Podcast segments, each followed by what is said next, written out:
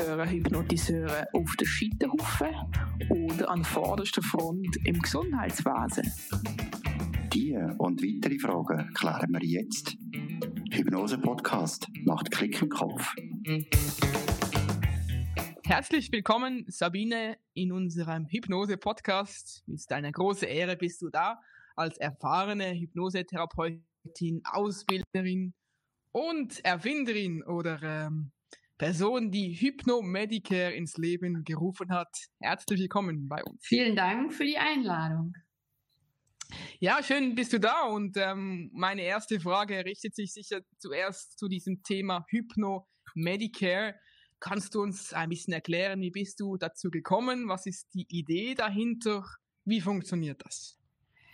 Ja, es ist ganz schnell erklärt. Ich bin seit über 20 Jahren Heilpraktikerin in Deutschland und habe vor sechs Jahren die Hypnoseausbildung gemacht bei Omni.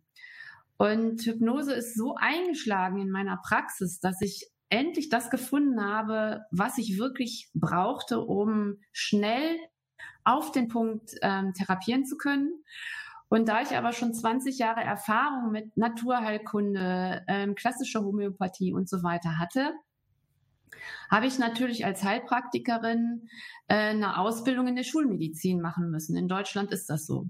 Mhm. Und es kommen immer wieder äh, Klienten und Patienten zu mir, wo ich dachte, hm, da müsste ich jetzt ein Konzept haben, äh, dass ich mit denen durchlaufen kann, damit ich denen gut helfen kann. Und so setzte sich das in meinem Kopf fest, gerade denen zu helfen, die in einer ganz akuten, äh, prekären Lage sind. Und das waren die Klienten, wo schwere Operationen vorbestanden oder die eine schwere Diagnose wie Krebs bekommen haben äh, mhm. oder die während einer Chemo überhaupt nicht klarkamen. Und äh, durch diese Klienten habe ich praktisch das Konzept des Hypnomedicare entwickelt, um meinen Hypnosekollegen etwas an die Hand zu geben und zu sagen, hier so und so könnt ihr diesen Leuten wirklich gut helfen und zwar mit den Tools, die ihr durch die Hypnoseausbildung kennt. Im Grunde mhm. genommen ist diese Fortbildung für die Kollegen nochmal neue und tiefere Facetten der Hypnose, äh, den, die sie schon kennen. Mhm. Okay, das klingt schon super spannend. Vielleicht kannst du ein bisschen noch detaillierter eingehen. Also du hast erklärt, vor allem mit Operationen. Mhm. Zum Beispiel, wie, wie können wir uns das vorstellen? Also wenn ich jetzt äh, denke, ich habe vielleicht in zwei Monaten eine Operation vor mir und äh, ich bin ein bisschen unsicher, ängstlich und so weiter. Wie ja. können wir da genau vorgehen? Was würdest du machen?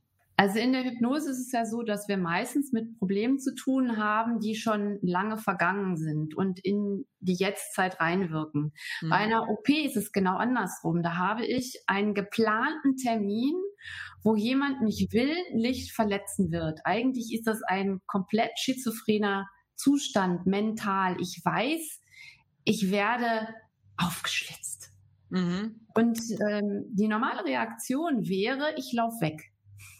Ja, mhm. ich fliehe. Ich mache das nicht mit. Da kann doch nicht einer kommen mit einem Skalpell und äh, mir den Bauch aufschlitzen oder sowas. Und der Verstand sagt aber doch, du musst es tun, dann geht's dir nachher besser. Mein Unterbewusstsein sagt, sagt aber, nee, das, das mache ich nicht mit. Ich bin noch nicht verrückt. Und dieser Kampf erzeugt enormen Stress. Und wenn ich krank bin, also wenn ich eine OP brauche, bin ich meistens ziemlich krank.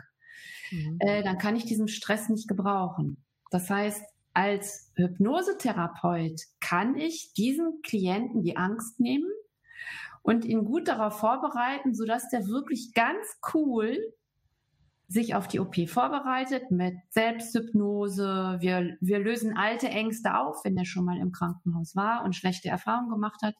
Und er geht ganz cool und voller Selbstbewusstsein und mit Vertrauen auf die Ärzte und auf sich selbst in die OP. Das heißt, wir senken den Stresslevel bis fast auf Null. Die meisten meiner Klienten brauchen keine Beruhigungsmittel direkt vor der OP die sind einfach super cool drauf und ähm, gehen da mit einem richtig guten Gefühl, dass ihre Entscheidung richtig war, diese OP zuzulassen, in den Operationssaal. Wow, das, das okay. klingt super. Und ich denke auch ein Riesengeschenk für die Menschen, ja. so, so ähm, in eine Operation reinzugehen, oder? Es ähm, ist einfach auch so, dass sie das Gefühl bekommen, sie können selber etwas tun, sie sind also nicht mehr hilflos ausgeliefert. Mhm. Ähm, sie können sich in einen Zustand der absoluten Gelassenheit bringen und was man auch nicht vergessen darf, als drittes, der Therapeut, der da vor mir sitzt, bei dem darf ich mich ausheulen, ich darf klagen und jammern und wenn ich das hinter mir habe, dann nimmt er mich an die Hand und sagt, komm, das kriegen wir schon geregelt, du kannst das. Und ähm, das ist einfach hier für, für die Seele und fürs Herz ist das so aufrichtend und so entlastend, ähm, dass man das nach der ersten Sitzung schon sehen kann, wie gut es denen geht. Mhm. Wow. Äh, Sabine, ich habe dann vielleicht gerade eine Frage. Die Betreuung und die Vorbereitung oder auch vielleicht die Nachbereitung, wenn der Klient jetzt die Vorbereitung bei dir gemacht hat, die Selbstsuggestion gekriegt hat, wie ist das, der Heilungsprozess? Wird der beschleunigt oder hat es eine Auswirkung? Oder erzähl doch mal, wie gehst du vor? Mhm. Also sagen wir mal, du hast, wie Fabienne sagt, zwei Monate bis zur OP. Es ist etwas nicht ganz Einfaches und vielleicht auch nicht unkompliziert. Dann lösen wir erstmal alle deine Ängste, die du vor der OP hast, lösen wir auf, sodass du bis zur OP ähm, geübt hast, in der Selbsthypnose ruhig und gelassen zu sein. Das senkt dein Stresslevel. Mhm. Du gehst durch die OP durch, schon mit einem gesenkten Stresslevel. Das hat schon Auswirkungen, und zwar während der OP. Das heißt, du bist nicht durchflutet von Adrenalin, also Stresshormonen. Das heißt, dein Blutdruck ist im normalen bis niedrigen Level. Also die Blutungen sind relativ gering. Der Anästhesist, der dich in den Schlaf wiegt, braucht relativ wenig Medikamente, weil du nicht kämpfst, sondern mhm. im Grunde genommen bist du ja in Selbsthypnose schon fast äh, so tief, dass sie dich operieren könnten ohne Narkosemittel. Mhm. Ähm, wir machen es aber lieber mit, weil ja nicht immer ein erfahrener Hypnosetherapeut da ist und dich in dieser tiefen Trance hält. Und äh, nach der OP ist, tritt die Heilung sehr, sehr viel schneller ein, weil die Stressreaktion, die normalerweise auf eine Verletzung, und das ist eine OP, Verletzung ja folgt, ähm, diese Stressreaktion gibt es so gut wie gar nicht. Sondern wir gehen sofort in die Reparaturphase. Mhm. Mhm, wow. Also da gehst du, da gehst du auch ähm, bei der Nachbehandlung direkt mit dem Klienten, der wieder zu dir kommt, mit dem Thema Heilung. Mhm. Das Thema Heilung springt an, sobald er die Augen aufmacht. Nach der OP, wahrscheinlich kurz auf im Aufwachraum oder intensiv, je nachdem, wo er da liegt, weil er ist vorbereitet, genau auf diese Situation. Ich komme aus dem OP, ich habe alles hinter mir. Und dann wechselt beispielsweise das Thema der Selbsthypnose. Das ist nicht mehr, ich bin ruhig und gelassen und lass die Fachleute machen, äh, wovon sie etwas verstehen, wofür sie so lange studiert haben, sondern ich habe es hinter mir und jetzt ist mein Körper dran zu reparieren. Also ob das jetzt darum geht, dass die sich vorstellen, wie einzelne äh, Gewebeschichten miteinander wieder verwachsen und zwar harmonisch und nicht mit riesen ähm, Alarm. Ähm, das hat auch Auswirkungen auf die Schmerzen, die sie spüren. Die lernen also äh, in der Vorbereitung Schmerzmanagement, wie man das macht. Und ähm, ja, die haben, die haben einfach gelernt, ihrem Körper zu vertrauen, dass er weiß, was er machen soll. Und diese ganzen Dinge sind schon angeleiert, sozusagen. Kann ich dir mal konkret ein bisschen fragen, was bekommen Sie denn alles, alles für Tools von dir? Mhm. Also als Vorbereitung bekommen Sie irgendeine Audioaufnahme? Wie funktioniert das genau? Auch eben, du hast gesagt, mit der Heilung, wenn die sie die Augen wieder aufmachen, haben mhm. sie dann eine andere Aufnahme? Wie funktioniert das ganz konkret? Also, wenn Sie vor der OP kommen, ist mit das wichtigste, wichtigste Tool äh, die Selbsthypnose. Weil wenn sie lernen, sich selbst in Hypnose zu bringen, sind sie autark, sie sind selbstständig und nicht ja. abhängig von mir. Mhm. Und das ist einfach wichtig im Krankenhaus, weil da bin ich ja nicht bei ihnen. Die müssen mhm. also selbst zurechtkommen. Das Zweite ist, sie bekommen Audios, die zu einem bestimmten Thema aufgenommen werden. Das ist das Audio besteht aus einer tiefen Entspannung, einer Trance, dann kommt die Programmierung, was also passieren soll, und dann werden sie wieder rausgeführt oder aber sie dürfen einschlafen und wachen wieder auf aus der Hypnose. Das ist ja die natürlichste Form, um aus einer Hypnose wieder aufzutauchen.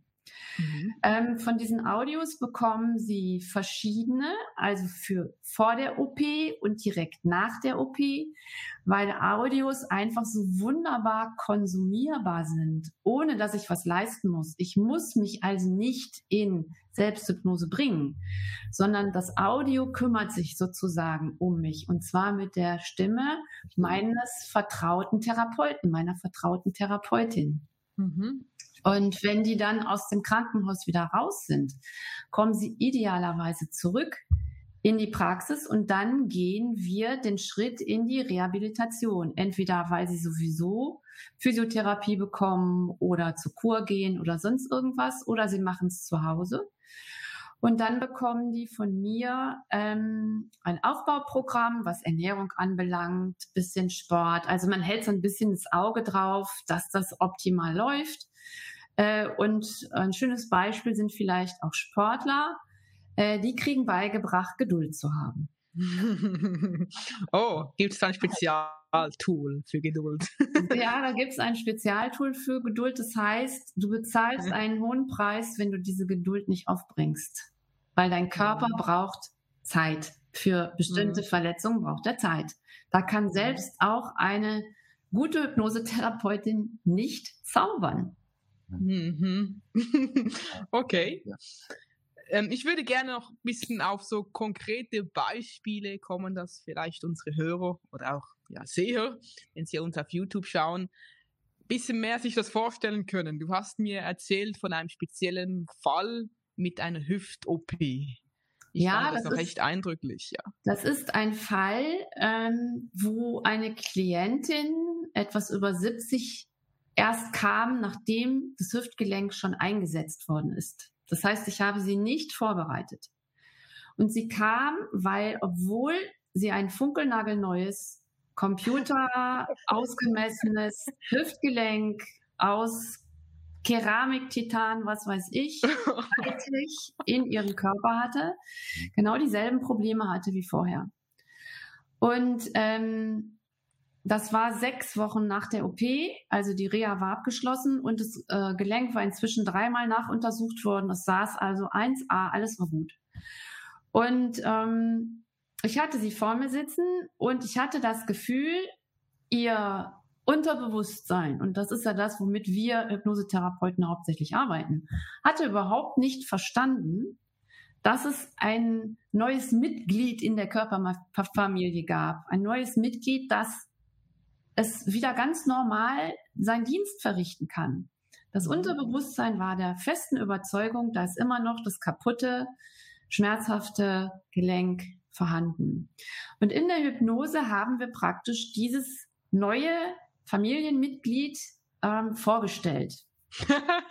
okay. Also dem alten Hüftgelenk, ähm, dem Oberschenkelmuskel und so weiter und so fort, dass das bitte angesprochen wird, damit seinen Dienst tun kann. Und das hat sie auch äh, gemacht, ohne zu fragen. Für sie war das völlig logisch, dass man das tun kann. Und ähm, wir haben dann also sozusagen mit dem Unterbewusstsein besprochen, was jetzt erfolgen muss, damit dieses Mitglied seinen Dienst aufnehmen kann. Das heißt, es muss nochmal Reha gemacht werden, es muss nochmal die Muskulatur aufgebaut werden. Und zwar so, dass das Gelenk sich auch bewegen darf. Und ähm, damit war sie einverstanden. Sie hat also praktisch einen Vertrag mit sich selbst geschlossen. Wow. Ähm, kommt aus der Trance raus, steht auf und geht schon anders. Natürlich noch nicht viel anders, weil ja die Muskulatur überhaupt noch nicht ausgerichtet war auf das neue Gelenk. Mhm. Aber äh, nach sechs Wochen intensiven Training im Fitnessstudio mit einer tollen Krankengymnastin und so weiter, ähm, läuft die wie eine Eins. Sie fährt Fahrrad, sie bückt sich, sie krabbelt im Garten rum, all diese Dinge, die sie so sehr vermisst hat. Wow. Und sie ist schmerzfrei. Okay. Wie ist denn das, würde mich noch wundernehmen, Macht ihr dann auch so wie ein Ritual zum Beispiel für das alte Hüftgelenk, um das wie loszulassen? Ist das auch ein Thema? Das ist auch ein Thema, war bei ihr aber nicht notwendig, weil sie froh war, das kam also in, diesem, in dieser Arbeit in der Hypnose raus, dass sie das defekte Gelenk endlich los ist. Mhm. mhm. Und das, das neue. Ja. Und das neue, also so glänzend, scheinend, shiny and new, ähm, dann für sie arbeiten kann. Da war sie äh, extrem dankbar und äh, sehr, sehr happy. Ist denn das auch wie, also macht ihr eine Hypnose-Session, um wie das zu integrieren? Ist dann, reicht denn das? Oder äh, für das Hüftgelenk reicht ja? das. Okay. Ähm, für viele andere komplizierte Sachen reicht das auch. Das ist immer klientenabhängig. Also für Klienten, die äh, eine Krebs-OP vor sich haben, die Chemo vor der OP haben, da reicht eine Sitzung nicht, weil das ist so komplex, mhm. ähm, was da auch körperlich ablaufen muss. Ähm, dass man das in einer Sitzung nicht schafft. Aber man schafft in der ersten Sitzung, die ja viele von uns wirklich dann auch lang machen, äh, um die drei Stunden schafft man schon sehr, sehr viel. Auf was man auf jeden Fall schafft, ist eine extreme Entlastung von diesem bedrückenden, äh, von dieser bedrückenden Vorstellung. Mhm. Genau. Absolut okay. spannend. Gibt es auch noch äh, andere, hast du auch Erfahrung mit anderen Organen, zum Beispiel mit dem Herz? Oder gibt ist das auch oder ist das? Ja, wirklich? mit dem Herz ähm, habe ich einen sehr, sehr schönen Fall, den liebe ich sehr, weil er so unvermutet kam, weil diese Klientin eigentlich mit Bauchschmerzen kam. Also ich arbeite ja auch naturheilkundlich und ich dachte mir, ach ja, auch mal ein bisschen Darm zwischendurch, nicht nur Hypnose, das ist so ein bisschen Abwechslung. Und dann stellte sich heraus, dass der Darm gar nicht das Thema war. Der Darm war nur das Symptom. Und äh, es ging eigentlich darum, dass ähm, diese Klientin ähm, drei Jahre vorher einen plötzlichen Herzstillstand hatte, in drei Tage ins Koma versetzt wurde und das Herz ähm, ein Loch hatte. Das wurde äh, repariert und es wurde ein Defibrillator eingepflanzt, also ein Schrittmacher. Und mhm. mit dem kam sie nicht zurecht und zwar so schlecht kam sie mit ihm zurecht, dass der auslöste, obwohl nichts war.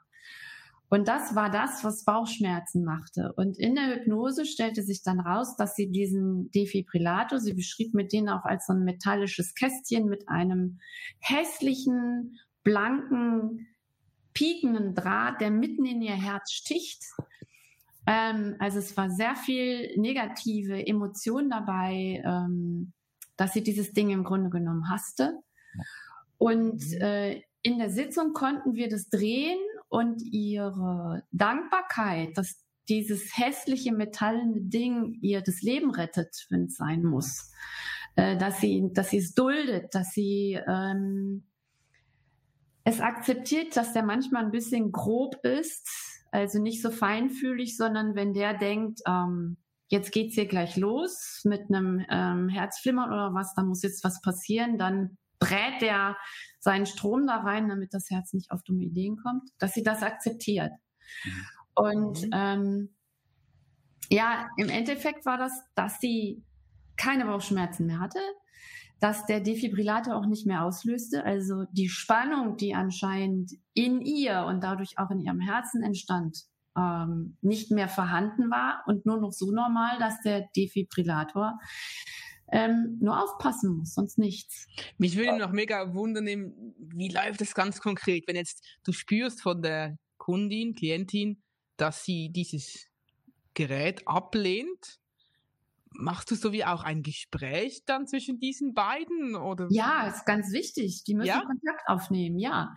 Also es geht wow. viel darum, dass sie ähm, dass wir irgendwie versuchen müssen, das Ding sympathisch zu machen. Mhm. Das geht ganz gut über äh, Dankbarkeit oder sowas, weil der erfüllt ja nur seine Pflicht. Ja. Und was dann ganz gut funktioniert, ist, wenn wir es personifizieren. Also nicht dieses elektronische Gerät in der Fantasie da ist, sondern ähm, sie hat nachher einen kleinen grünen Gartenzwerg daraus gemacht, der yeah, okay. eine, eine Schippe in der Hand hält und wenn ihm was nicht passt, also er kriegt eine Info, die passt ihm nicht, das Herz läuft nicht wie es soll, dann nimmt er seine Schippe und macht einmal so zack ja, jetzt hat das hier wieder richtig zu laufen. Also wow. einen Namen und eine Form gegeben. So dass genau, ja, und das ist, macht es einfacher dann. Hm? Ja.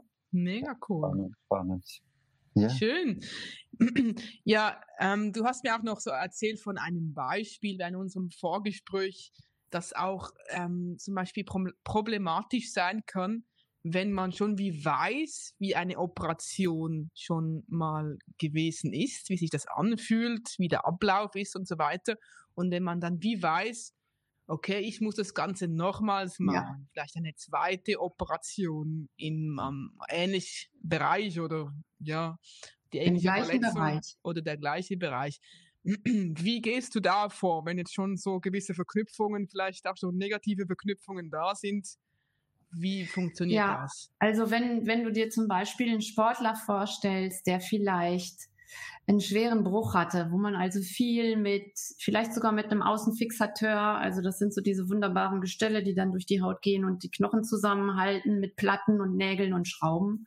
Mhm. Ähm, der wird die erste OP hinter sich haben, direkt nach der Verletzung und dann dauert das ein paar Wochen, ein paar Monate, bis die Knochen zusammengewachsen sind. Und dann muss vieles davon wieder raus. Und mhm. wenn er schlechte Erfahrungen gemacht hat, also das kann ganz unterschiedlich sein. Er hat vielleicht viel Schmerzen gehabt. Ähm, es kann sein, dass der Arzt nicht auf seiner Wellenlänge lag und er sich nicht gut aufgehoben fühlte. Ähm, es kann sein, dass er aus diesem, diesem Schock, die, dieser Verletzung, die da stattgefunden hat, dass da viel auch zusammengebrochen ist, dass er vieles nicht mehr machen kann, sportlich ähm, durch diese Verletzung. Da spielt also ganz, ganz viel mit. Ähm, und den kann man so weit aufbauen, dass er also erstens den Fakt akzeptiert, dass das gemacht werden muss. Da gibt es keine Wahl. Die Wahl mhm. wäre, das drin zu lassen und diese Wahl wäre schlecht.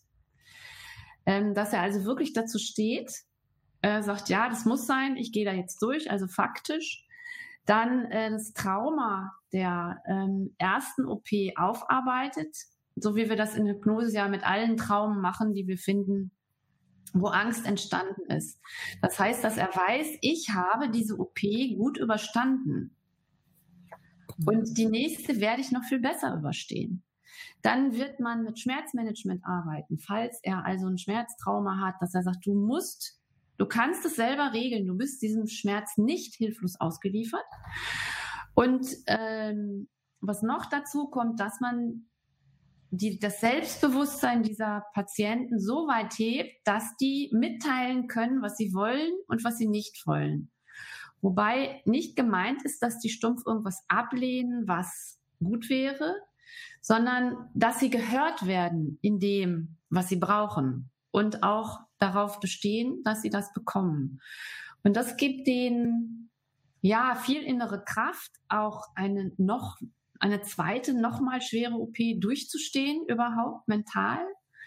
Ähm, sich nicht zu stressen zu lange davor, sondern es reicht, wenn ich mich aufrege, fünf Minuten, bevor ich den OP, in den OP gehe. Das reicht völlig. Ich muss mich nicht ein halbes Jahr wahnsinnig machen. Ja, und dass die lernen, mit ihren Kräften und Ressourcen wirklich Haus zu halten und die ganz sinnvoll für sich einsetzen. Und da ist dann schon wieder die Selbsthypnose äh, das, das Mittel der Wahl. Mir kommt da gerade so ein bisschen in den Sinn, arbeitest du auch so, dass du die ähm, Menschen ganz konkret vorstellen lässt, wie ist das oder wie fühlen sie sich nach der Operation? Ja, wie möchtest du dich nach der Operation genau. fühlen? Wir nennen mhm. das ja eine Progression. Das heißt, ja. ein kurzer Blick in die Zukunft. Mhm. Und es ist ganz wichtig, dass er sich oder sie sich vorstellt, wie soll es denn sein? Und zwar ja. im positiven Sinne. Wenn ich mhm. jetzt beispielsweise jemanden habe mit Platten, Schrauben, Nägeln, Fixateur, der wird sich natürlich viel, viel freier fühlen. Ohne dieses Metall in seinem Körper. Wenn er sich vorstellt, was der Knochen dann wieder machen kann, weil er wieder flexibel ist, weil er nicht gezwungen wird, durch irgendein Metall ganz starr zu sein. Ähm, aber auch der Blick in die Zukunft, wenn alles gut ausgeheilt ist, ist extrem wichtig, weil dann weiß unser Unterbewusstsein, wo wir hinwollen. Mhm. Also es ist immer schlecht zu denken, ich will nicht mehr im Rollstuhl sitzen. Mhm. Genau. Dann sagt dann unser Unterbewusstsein, ja, schön für dich. Rollstuhl. Aber was soll, was willst du denn? Und wenn du mir mhm. das nicht geben kannst, dann behalte ich halt die Idee Rollstuhl. Genau. Also viel besser. Ähm, ich stehe dann auf, mache mein Training, werde immer stärker, ähm, kann vielleicht sogar wieder Sport machen und wer weiß, wer weiß, was dann kommt.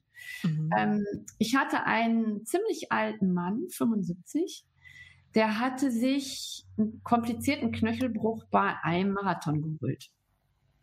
Und seine größte Angst war, dass er nie wieder joggen kann. Also der ist gar nicht so weit gegangen, nochmal einen Marathon laufen zu wollen, sondern die Bewegung des Laufens. Und ähm, wir haben einfach daran gearbeitet, dass er sich vorstellt, wie sich das anfühlt, wenn man läuft. Mhm. Und die Operation ist gut gelungen. Also die waren sehr erstaunt für sein Alter, wie schnell das alles geheilt ist, wie gut es verheilt ist. Und der joggt wieder. Wow. Mega. Ob er nochmal Marathon läuft, weiß ich nicht. Aber dann hat er auch ganz klar gesagt, ist mir eigentlich auch nicht wichtig. Mir ist mhm. wichtig, dass ich mich schmerzfrei bewegen kann. Mhm. Okay. Super. Da vielleicht noch total was anderes. Ähm, es gibt ja Leute, die haben Angst, einen Bekannten zu besuchen im Krankenhaus. Ja. Ähm, ich weiß jetzt, die Fabienne hat auch so Respekt vor dem Krankenhaus. ja, ja, weißt du das. du jetzt mit Fabienne umgehen, wenn sie jetzt zu dir kommen würde? Also, wenn sie jetzt nur denkt, ich muss ins Krankenhaus, hat sie schon Schweißausbruch. Ja. Nun gut, das ist ja eine typische Angstreaktion. Im Grunde genommen ist es dasselbe wie jemand, der Angst hat vor Spritzen, jemand, der Angst hat vom Zahnarzt, jemand, der Angst hat vor Fahrstuhlfahren. Es ist und bleibt dieselbe Form der Angst, weil ich nehme dieses Ereignis sehr persönlich Mhm. und beziehe das auf mich. Selbst wenn ich nur jemanden im Krankenhaus besuchen muss. Mhm. Also der Duft oder nur den Namen Krankenhaus. Spital, ja, allein die Vorstellung reicht manchmal schon. Ja. Mhm. Und wenn man sich dann zwingt, äh, gibt es Menschen, die fallen in Ohnmacht. Ja, ja. Mhm. ja, der Kreislauf klappt zusammen uh, und dann sind die weg, weil die diesen typischen Geruch vom Krankenhaus gerochen haben. Was mache ich mit denen? Nun, ich gucke, wo es herkommt. Das heißt, warum hat Fabienne Angst vor Krankenhäusern? Mhm. So, und ähm, dann wird sie mir vielleicht eine Geschichte erzählen können oder nicht. Aber in der Hypnose arbeiten wir ja ganz einfach. Wir nehmen das Gefühl. Stell dir vor, du musst gleich jemanden im Krankenhaus besuchen. Dann wird das Gefühl sofort hochkommen, hier irgendwo zwischen ne, dem Solarplexus ja, ja. und der Kehle sitzen. und ähm, diesem Gefühl ähm, gehen wir dann zurück zu dem Zeitpunkt, wo das das allererste Mal aufgetreten ist. Und das lösen wir dann aus. Und dann mhm. wird Fabienne nie wieder Angst davor haben, ein Krankenhaus zu betreten. Okay. Klingt so einfach, ja? ja einfach, einfach. Eine klassische Regressionsarbeit. Eine ganz klassische Regression, weil es ist eine ganz klassische, ein ganz klassisches Angstverhalten. Ja. Mhm. Wie ist es eigentlich so mit, mit dem Alter? Gehst du da unterschiedlich um? Also wenn jetzt jemand kommt, etwas junger Sportler oder eben, wo du erzählt hast, mit diesem, mit diesen älteren Personen, mit das spielt oder so. Das spielt eigentlich keine Rolle. Das Einzige, was eine Rolle spielt, ist die Geschichte, die sie erzählen. Nur wird jemand, der äh, über 70 ist, deutlich mehr Lebenserfahrung, sprich gute oder schlechte Erfahrungen haben als jemand, der 25 ist, mhm. im Normalfall. Mhm. Und ähm, dieses, dieses Wissen, wie Hypnose wirkt, also ähm, habe ich bei meinem eigenen Vater äh, vier Wochen vor Weihnachten angewendet. Der ist äh, inzwischen 98. Wow. Lebt, lebt noch alleine, ist ganz gut fit im Kopf. Ähm, und der ist gestürzt und hat sich einen Oberschenkelhalsbruch geholt. Und ich habe ihn erst gesprochen, als er im Krankenhaus war, als er telefonieren durfte. Und die haben gesagt, natürlich, wir operieren Sie morgen. Und ähm, ich hörte, dass er in einem totalen Schock- und Angstzustand war, obwohl er ein sehr faktischer Mensch ist. Und dann, ich habe ihn nur gefragt am Telefon, weil es war Corona, ich konnte nicht zu ihm. äh, am Telefon, ich habe ihn nur gefragt, bist du bange? Ich habe also extra das Wort Angst nicht in den Mund genommen. Bist du bange? Ja, klar bin ich bange. Und was habe ich gemacht? Ich muss ihn ja, ich muss ihn ja entlassen. Der, der war total im Stress und Stress heißt extreme Blutungen, heißt viel Narkosemittel, alles, was man mit 98 nicht braucht.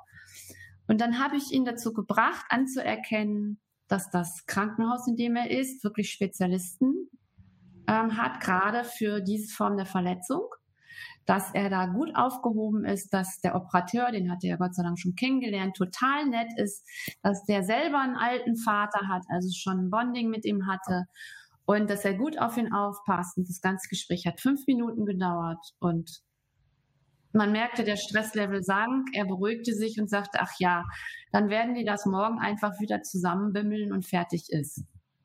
Wie recht du hast, gell?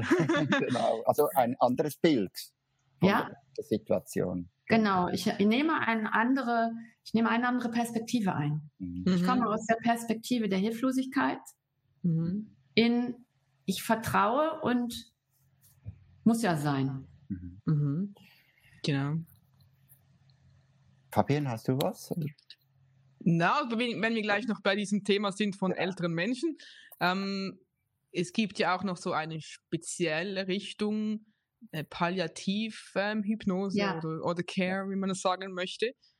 Kannst du uns genau erklären, was das ist? Ja, palliativ heißt ja immer begleitend. Das heißt, ich kann an der eigentlichen Erkrankung nichts machen. Im Grunde genommen ist aber die ganze ähm, Hypnomedicare Hypnose palliativ, weil wir wenden die nicht an, um zu heilen, sondern wir wenden die immer an, um zu unterstützen und zu entlasten. Also entlasten ist das Spezialthema, dass die Menschen gut durch diese schwere Zeit kommen. Wenn ich jetzt von Palliativ Care spreche, weiß ich, dass ich Menschen vor mir habe, ähm, die todkrank sind, die wahrscheinlich nur noch eine geringe Lebensspanne habe, haben und ähm, dass sie diese Lebensspanne möglichst positiv erleben.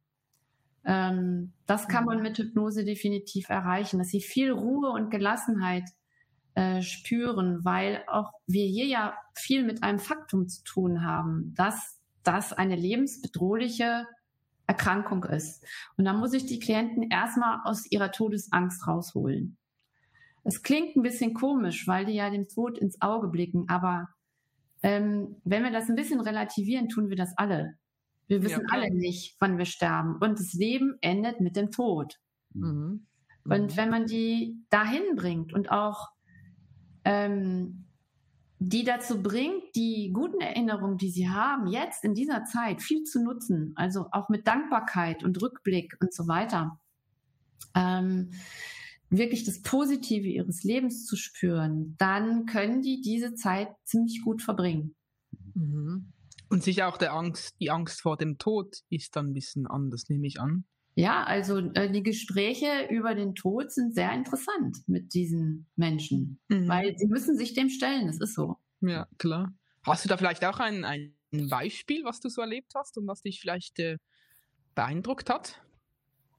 Ähm, mich beeindruckt es eigentlich immer, egal ob es palliativ ist oder nicht, wenn Menschen mit Krebs kommen. Mhm. Weil wir haben ein Problem in unserer westlichen Gesellschaft. Das ist, wenn ich meinem Umfeld mitteile, ich bin an Krebs erkrankt, dann sehe ich sofort in, in dem Gesicht meines Gegenüber, die fällt gleich tot um. Mhm. Ja, obwohl es inzwischen wirklich viele Krebsarten gibt, die sehr, sehr gut behandelbar sind und die wirklich eine gute Überlebensrate haben.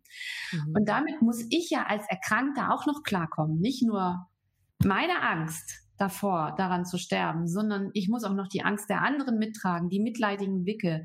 Mhm. Ähm, dann die Horrorstorios. Ja, meine Tante Martha, die hatte das auch und die ist ganz elendig zugrunde gegangen. Wow, schrecklich.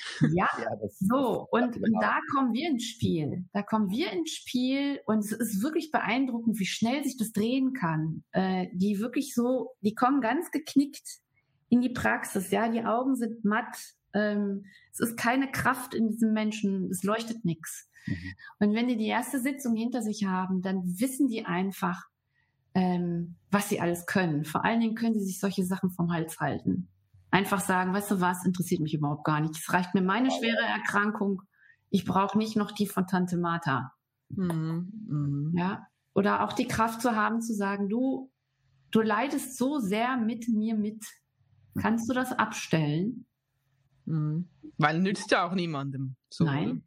Klar. Und äh, denen wirklich so eine Klarheit zu geben, wie sie agieren können mit sich selbst und auch mit ihren, äh, mit ihrem Umfeld, mit ihrem familiären, wo man einfach mal sagen kann, du, du musst mich nicht besuchen, mich belastet das zu sehr. Wenn du besser drauf bist, kannst du gerne wiederkommen.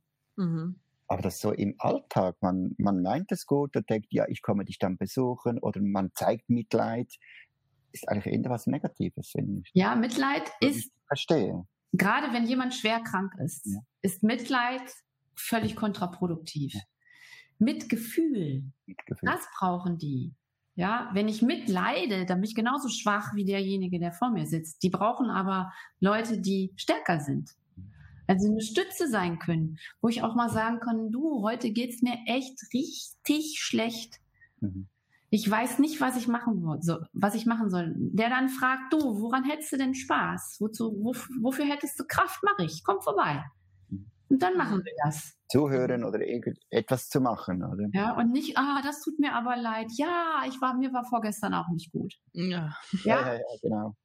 Mhm. mhm. Okay. Also, wenn die Klarheit haben, das ist eigentlich das Bewundernswerte, dass sie das innerhalb von den ersten drei Stunden verstehen, dass wenn sie klar sind mit sich und ihrer Situation und Akzeptanz, Akzeptanz haben, ähm, dass es so viel leichter wird. Mhm. Sabine, wo, wo holst du die Kraft für solche Arbeit? Die, die Palliativarbeit ist ja sehr anspruchsvoll. Wo holst du die Kraft? Ich brauche dafür keine Kraft. Das ist ein Irrglaube. Ich brauche nur Kraft, wenn ich Mitleid habe. Ich habe aber kein Mitleid, sondern ich habe Mitgefühl. Das heißt, was ich tue, ist, ich versuche zu verstehen, wo ist das Problem? Wo hängt am meisten die Emotion drin? Was ist am schwersten für diesen Klienten? Und dann suche ich nach einer Lösung für ihn, mit ihm zusammen. Und diese Lösung ist häufig strahlend, voller voller Freude, voller Liebe, voller Energie. Das heißt, ich gebe an Energie ganz wenig da rein, nicht mehr als meinem ganz einfachen äh, Klienten, weil ich bin ich und du bist du. Das heißt, deine Erkrankung bleibt bei mir, bleibt bei dir. Und es hat mit mir persönlich nichts zu tun. Ich habe Mitgefühl, dass es mir leid tut, dass du so schwer krank bist. Mhm. Aber mit mir als Person hat das nichts zu tun. Mhm. Spannend. Ja. Ähm, Energie. von mir, wo ich ja, Energie äh, auf einer anderen Ebene, ja, und zwar Erfahrung. Mhm. Also ich würde solche Klienten nie in die Hände eines unerfahrenen äh, Kollegen geben, weil nicht weil der dumm ist, nicht weil der nicht genug weiß, sondern weil ihm die Flexibilität in der Auswahl seiner Mittel noch fehlt. Und die brauche ich ähm, bei so einem komplexen Vorgang. Dass ich wirklich mhm. einen ganz reich gefüllten Werkzeugkoffer habe, um genau das richtige Tool zu finden für genau diesen Patienten. Mhm. Ja, ist sicher, sicher große Erfahrungssache auch. okay. Gibt es noch irgendwie einen Fall aus deiner Praxis, was du noch spannend findest und denkst, dass äh, das uns auch interessieren könnte? Ach, es gibt, es gibt so viele äh, Fälle aus der Praxis, die spannend sind. Mhm. Ähm, was ich, das war ein, mit einer meiner ersten Fälle überhaupt, meiner ersten schweren Fälle überhaupt. Und zwar war das ein junger mhm. Mann, der kam zu mir äh, mit einem schweren Knochenkrebs, der mit einer Chemotherapie behandelt wurde. Und er sprach den Satz, der mich echt umgehauen hat. Er hat gesagt, ähm, ich werde nicht an diesem Knochenkrebs sterben, sondern an der Chemo, weil ich werde verhungern.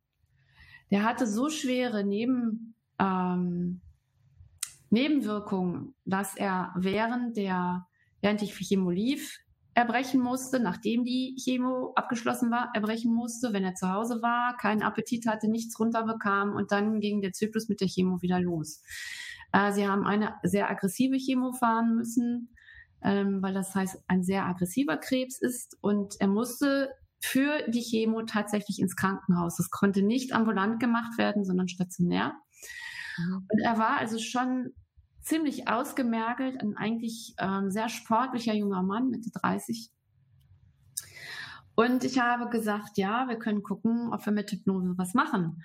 Und wir haben es geschafft, mit der Hypnose einen Prozess zu bauen innerhalb einer äh, Selbsthypnose. Also er wird angeschlossen an die Chemo und dann läuft eine Art Film in seinem Kopf ab, denn er hat sich vorgestellt, dass das Medikament, das gegen den Krebs hilft, praktisch seinen Arm raufläuft, hier unten, hier hinten rum und der Krebs saß hier im Kiefergelenk dahin. Und der Magen und alles andere hatte damit nichts zu tun. Der Magen war ausgekleidet mit einem Schutzschild. Ja, dieser, dieser junge Mann ist, ist Ingenieur und der kannte sich aus. Das heißt, ich habe das ausgenutzt, seine Fachkenntnis mit Schutzanstrichen und Ummantelungen und was weiß ich. Und das haben wir also für seinen gesamten Magen- und Darmbereich hat er sich das vorgestellt, dass es ausgekleidet ist und sollte zufälligerweise von dem Medikament irgendwas an diesen Organen vorbeidriften, dann wird es weggehalten. Und wir haben mit dem Magen ein erstes Gespräch geführt, dass er dieses Alarmsignal der eine Chemo ist eine Vergiftung im Grunde genommen. Und wenn ich etwas Ungutes gegessen habe, dann ist das Schlauste, was mein Körper machen kann, zu erbrechen, damit ich das loswerde. Mhm. Haben wir mit ihm ausgehandelt, dass das in Ordnung ist und wir wissen, was wir tun. Er muss dieses Alarmsignal nicht senden, um uns zu beschützen. Mhm. Und ähm, das hat tatsächlich also er hat eine Woche später die nächste Chemo gehabt, sofort funktioniert. Ja. Sofort. Wow, super. Ja. Aber er war auch sehr, sehr, sehr fleißig. Er hat das geübt und geübt und geübt und geübt. Mhm. Wow. Also Selbsthypnose, die ist nicht zu unterschätzen. Die ist ja, also gerade in diesen Fällen ist Selbsthypnose der Knaller. Ja. Schön. Das erlebe ich auch immer wieder Selbsthypnose ist so ein tolles Werkzeug. Ja. ja. Mhm. ja. Schön. Okay, ich glaube, wir kommen langsam gegen Ende. Genau. Und ich würde noch gerne von dir wissen, Sabine, was sind noch so Wünsche, Pläne, Ideen, was du vielleicht noch mit Hypnose so oder mit deinem Projekt Hypnomedicare, was du noch so ein bisschen vorhast? Ja, also das nächste Projekt ist eigentlich kein Projekt mehr, sondern schon fast abgeschlossen. Ich habe ein Buch geschrieben, das ursprünglich heißen sollte Frauen äh, Hypnose für Frauen. Aber der Verlag hat gesagt, nein, heilsame Hypnose wäre besser. Gut, die sind besser im Marketing als ich. Das heißt, da beschäftige ich mich hauptsächlich mit ähm, der speziellen Form der Hypnose für Frauen, weil die einfach anders ticken und auch äh, in meiner Praxis habe ich so einen Bereich, mich mit Frauenthemen auseinanderzusetzen. Äh, das Hypnomedicare wächst mit jeder Fortbildung, die ich für Kollegen gebe, weil ich immer wieder neuen Input von äh, den Kollegen bekomme, die einfach aus ganz unterschiedlichen Bereichen kommen, sei es aus der Kinesiologie, aus der Osteopathie, ähm, aus dem Notfall, ähm, das ist immer super spannend, wenn ich so Profis, medizinische Profis aus anderen Bereichen in den äh, Fortbildungen habe und dadurch wächst es, ähm, was an Input da reinkommt. Und vielleicht gibt's demnächst ein Online-Seminar zum Thema Darm, weil da scheint auch Bedarf zu, zu sein.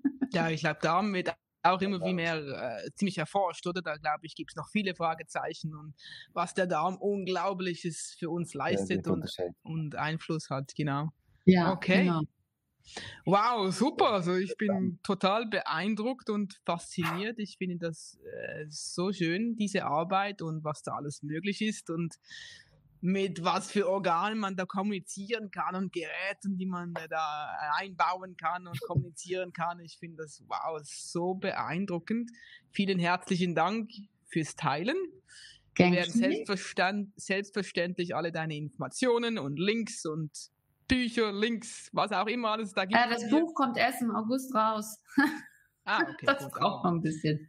Ja, dass wir das alles sicher verlinken. Und ähm, weiterhin alles Gute und ähm, Ja, schön warst du da und hast deine Erfahrung und Wissen mit uns geteilt. Ja, gerne. Es hat mir viel Freude gemacht. Ja. Gut, Macht's danke vielmals.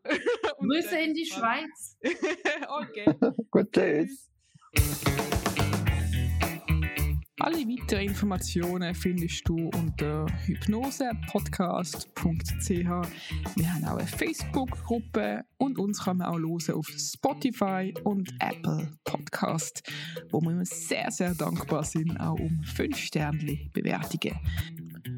Auf YouTube kannst du auch den ganzen Film anschauen, wie wir aussehen und wie oder was hinter der Kamera so abgeht. Viel Spaß!